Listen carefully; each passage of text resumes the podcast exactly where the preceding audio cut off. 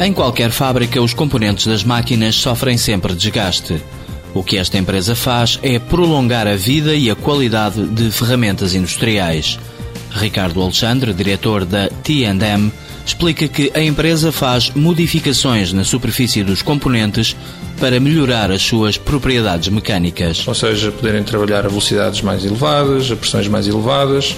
Portanto, esses componentes normalmente estão ligados a eh, linhas de produção, eh, o que vai permitir com que, eh, digamos, a produtividade dessa linha de produção aumente.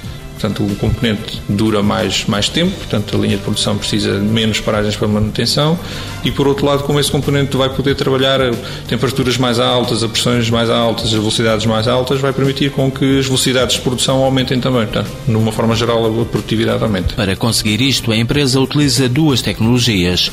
Uma é a projeção térmica. É uma tecnologia eh, que as matérias-primas depositadas estão sob a forma de pó ou de arame que são aceleradas a uma velocidade muito, muito grande, eh, tipicamente 5 eh, a 7 vezes a velocidade do som, e que, eh, digamos que esses materiais a uma grande velocidade vão passar por uma chama muito quente e vão ficar plasticizados e ao embaterem nos componentes vão, vão dessa forma formar formar o revestimento. A outra tecnologia recorre à nanotecnologia e à manipulação átomo a átomo. Bombardeamos com um feixe de íons a superfície eh, do material que nós queremos depositar e dessa forma arrancamos átomos depois esses átomos estão inseridos num plasma e vão ficar carregados eletricamente e a partir daí, através de diferenças potenciais e campos magnéticos, movimentamos esses átomos. No espaço de 10 anos, a empresa criou mais de 40 tipos de revestimento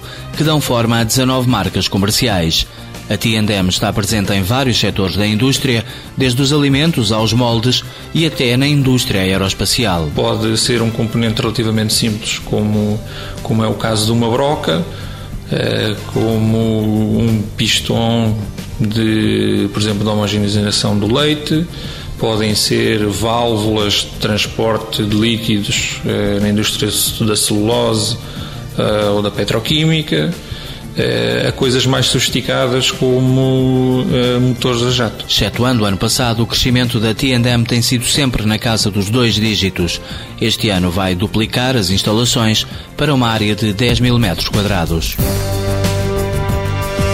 T&M Tecnologia e Engenharia de Materiais S.A., fundada em 2000, sede em Taveiro, Coimbra, 11 trabalhadores, volume de exportações 30%, faturação em 2009 1,4 milhões de euros. Pertence à rede PME Inovação da Cotec.